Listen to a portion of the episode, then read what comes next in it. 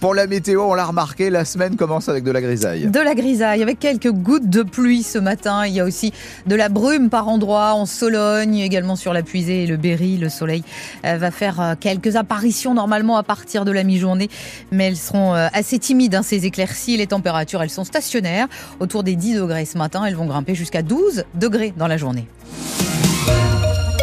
Dit dans le Loiret, la dernière sage-femme libérale de Pithiviers va cesser son activité. C'est une nouvelle illustration de la désertification médicale et paramédicale. Elle était arrivée en 2009 à la maternité. Elle s'est ensuite installée à son compte. Ambra Coulon, c'est son nom. Elle a ouvert son propre cabinet. Mais aujourd'hui, à presque 40 ans, elle n'y arrive plus. Elle n'en peut plus. Elle a trop de patients, trop de demandes. Elle va arrêter le mois prochain, Tristan Ranea.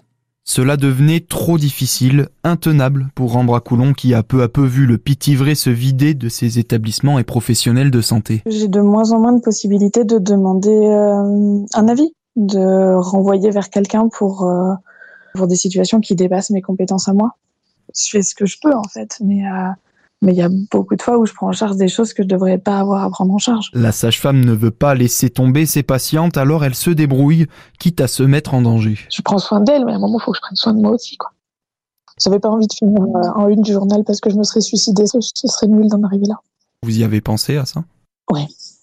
Ouais.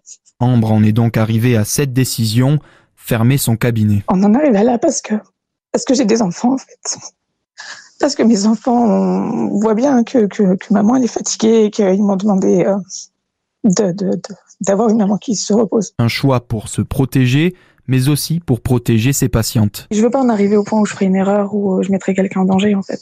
Bien sûr que c'est ça le risque. Dans un peu moins d'un mois, Ambre Coulon va rejoindre un centre de protection maternelle et infantile en Seine-et-Marne, un centre où travaillent plusieurs professionnels de santé, où elle ne sera plus seule. Ah, on va reparler des déserts médicaux et du désarroi de ces professionnels de santé juste après ce journal avec le docteur Latifa Mikias. Elle est généraliste à Bazoche Les Gallerandes et elle participe à l'ouverture aujourd'hui même d'un centre de soins non programmé sur le Malzerbois. On verra cela également avec elle. C'est une information France Bleu Orléans. Un site a été choisi pour accueillir un nouveau palais de justice. À Orléans, euh, celui euh, de la rue de la Bretonnerie va continuer à de fonctionner, mais il est devenu beaucoup trop les autorités judiciaires et la mairie euh, planchent sur le sujet depuis déjà quelques temps et le site choisi euh, se trouve en centre-ville, près des Mailles. C'est l'ancien site occupé euh, par GRDF et NJ Christophe Dupuis. Ce site bénéficie d'une grande superficie avec des entrées boulevard Alexandre Martin mais aussi rue Albert Ier et Marcel Proust. Il a l'avantage aussi d'être proche de l'actuel palais de justice, notamment pour les cabinets d'avocats. C'est un site historique de GRDF mais il appartient à NJ. La mairie pourrait en acheter une partie avant de le rétrocéder au ministère de la Justice. Le but est de désengorger le palais de la rue de la Bretonnerie, vétuste et dont on ne peut plus aujourd'hui pousser les murs. Un manque cruel de place qui pourrait s'aggraver avec l'arrivée de nouveaux effectifs promis par le ministère, prévient Laurent Lavert, greffier au tribunal d'Orléans et représentant UNSA des agents de justice. Le ministère nous a promis des personnels supplémentaires. C'est clair que ces personnels-là, on va pas pouvoir leur trouver une place dans le palais. Donc ça, c'est une vraie inquiétude, d'autant que voilà, la l'activité juridictionnelle est en augmentation, qu'il euh, y a de plus en plus d'habitants dans l'agglomération. De fait, forcément, le tribunal est de plus en plus euh, utilisé. Et ça, c'est un vrai problème. Ce projet à plusieurs millions d'euros a été transmis à la chancellerie, au garde des Sceaux, Éric Dupont-Moretti, désormais de trancher. Explication de Christophe Dupuis, dossier complet à retrouver euh, sur francebleu.fr. Une précision, une prévision, pardon, de croissance à la baisse des économies drastiques. Voilà ce qu'a annoncé hier soir euh, Bruno Le Maire, le ministre de l'économie. Des économies immédiates doivent être faites, a-t-il dit. Ce ne sont pas les particuliers qui seront touchés, c'est l'État qui doit faire des efforts. Nous dépenserons dans les jours qui viennent 10 milliards d'euros en moins sur les dépenses de l'État c'est pas la sécurité sociale qu'on va toucher. C'est pas les collectivités locales qu'on va toucher. C'est l'État qui va faire un effort immédiat. Alors il y a 5 milliards d'euros de dépenses de fonctionnement de tous les ministères. Ça peut être sur l'énergie, sur l'immobilier, sur les achats. Et puis après, il y a les politiques publiques. C'est les 5 milliards d'euros suivants. Nous allons réduire de près d'un milliard d'euros le montant de l'aide publique au développement. Vous avez ma prime rénov. On a engagé beaucoup de dépenses depuis des années nous ferons une économie d'un milliard d'euros sur ma prime rénov. Ah, on est à moins d'une semaine de l'ouverture du Salon de l'agriculture. La pression ne retombe pas vraiment.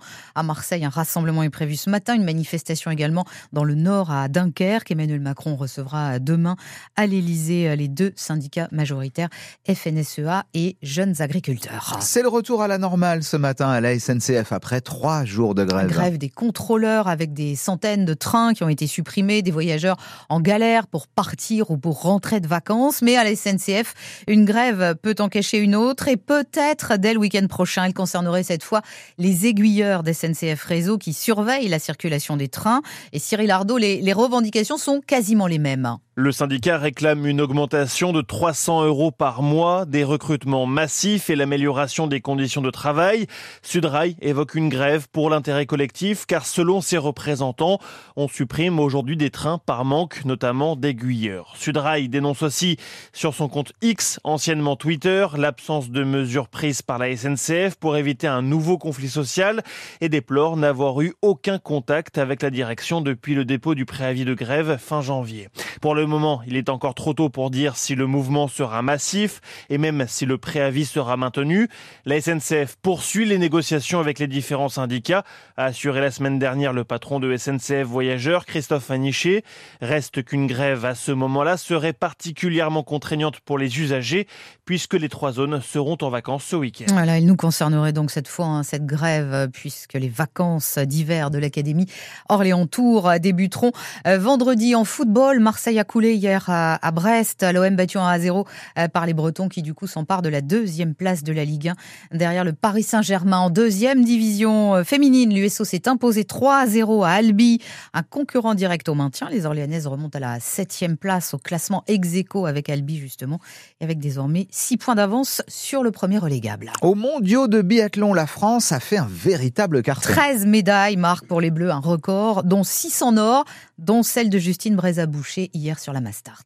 J'espérais pas mieux et euh, c'était l'événement à saisir parce que presque tout était rassemblé. Des bons skis, les techniciens avaient trouvé la belle potion sous les semelles, une belle dynamique pour toute l'équipe et puis euh, une forme euh, assez incroyable pour ma part. Il n'y avait plus qu'à mettre les balles au fond et, euh, je pense qu'il faut, faut pas passer à côté de ces belles occasions quand elles vous tendent les bras. Ça a été le soulagement à la fin de, enfin sur la 20e balle abattue et euh, je dis bon bah là ça c'est fait. Et puis derrière je pense euh, sur le dernier tour, je pense beaucoup aux autres, je pense beaucoup à ma famille, à l'équipe, à toute cette équipe là. Et je me dis bon bah il doit avoir un sourire de ouf et, euh, et c'est vraiment cool. Voilà, bravo à nos bleus. Au biathlon et puis en basket, c'est Paris qui remporte la Leaders Cup en s'imposant en finale 90-85 contre Nanterre le club de la capitale, qui compte un ancien Orléanais à Marassi, on s'en souvient ici, à l'Orléans Loiret Basket. Il avait euh, fait les belles heures du club, hein. il avait remporté la Coupe de France avec euh, l'OLB, c'était en 2010. C'est noté, merci beaucoup Lydie.